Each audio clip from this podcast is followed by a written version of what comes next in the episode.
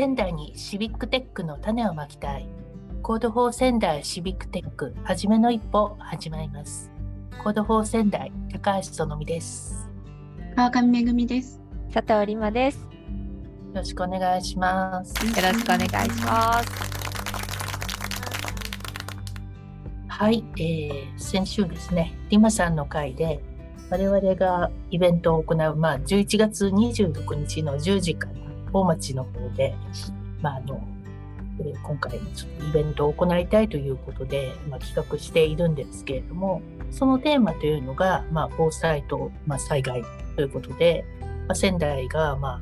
11年前の震災をはじめとしてさ、まあ、様々な災害にちょっと合っているということもあり、結構その防災に関して、実はこういろいろ取り組みを行っているよっていうことと、あと、まあ、改めてその取り組んでいることがたくさんあるんですが、まあ、皆さん知らなかったりとかすることもあると思うので、まあ、あのそういった面も含めて、ちょっと今、一度考えてみたいかなということで、イベントを行いたいと思います。で、あの、やっぱり多分全国の皆さんの宮城県の認識って何といってもやっぱり東日本大震災の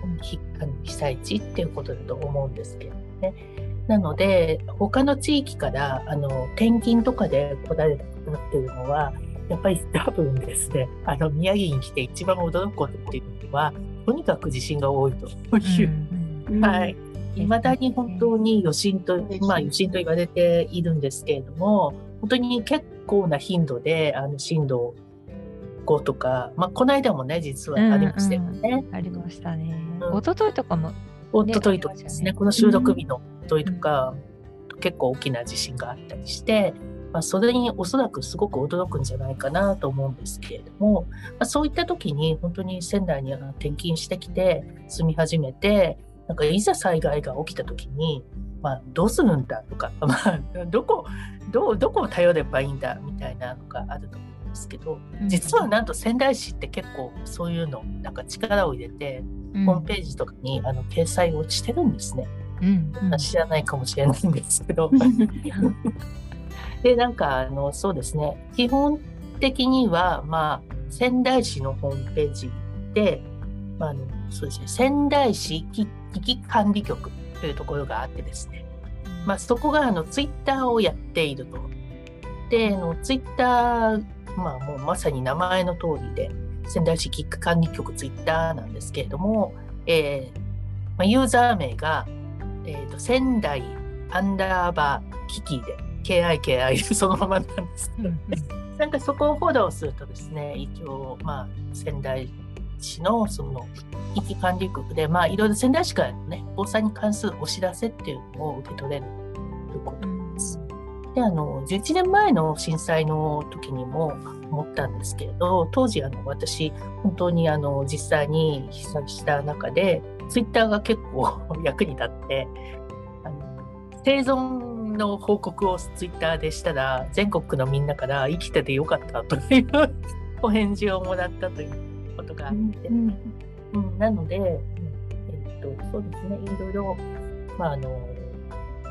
まあ、いろんな環境があるかとは思うんですけども、一つの、まあ、防災に備える、まさに防災なんですけども、災害に備えるっていう意味で、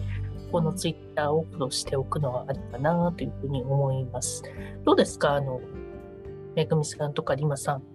えーと、うん、実際にその災害が起こった時に、まあ、何を頼りにするかっていうのがそれぞれあるかと思うんですが11年前とまた比べて今ってまたちょっと進化してるとは思うんですけれども、うん、そのあたり、まあ、ご家族のね身の安全を確保するとかいう点でやっぱり避難所とかの情報ですかね。私ネットがつながってればやっぱりどうしてもネットですよね。あとは、うん、あのテレビをとにかくつけっぱなしにして情報を流して。ラジオとかね。そう。ただやっぱりこうどこの八百屋さんがあのどこで何が買えるかみたいなのっていうのは、えー、結構もっと身近な情報はあの避難所の掲示板とかに書いてあるみたいなところで結構情報を探し回ったりとか自転車で結構空いてるお店を Google マップで、えっと、なんかそういう活動してる人がいたんですよね。こう Google マップにあの銭湯の情報とかなんか落としてる人たちがいてでなんかそういうあとお店が何時から何時まで開いてるよとか、まあ、再開したよみたいな情報を結構共有する動きがあったのでそこに参加したりとかしてた感じですかね。でも私震災の時仙台住んでなかったですけどこの前コロナであの、うん、一時期トイレットペーパーとかが買えない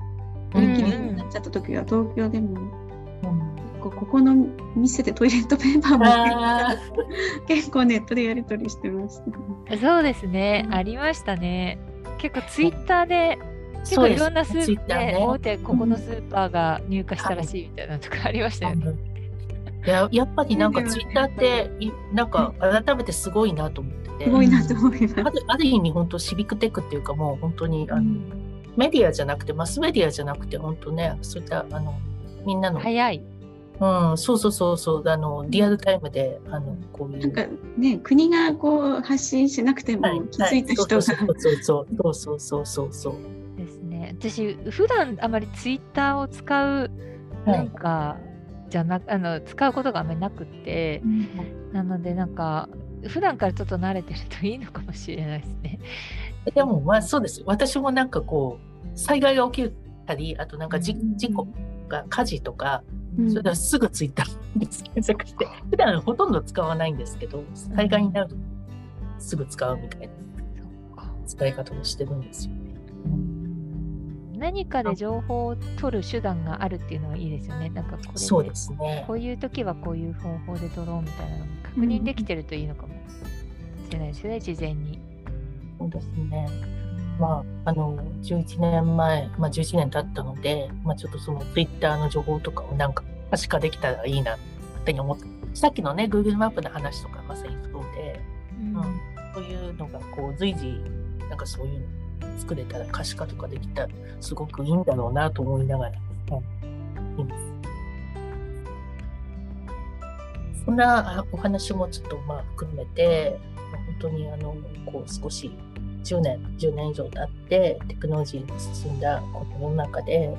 まあね、あの改めてなんかこうできるようなこと、シビックテックでできるようなことっていうのを考えるあのイベントにもしたいと思ってますので、ぜひともあのお気軽に本当に、はい、お気軽に。くださ い。で、あの SNS 等にも発信いたしますので、はい、はい我々の3人のメンバー、個人的にメッセージくださってももちろん全然 OK ですので、えー、ご参加をお待ちしております。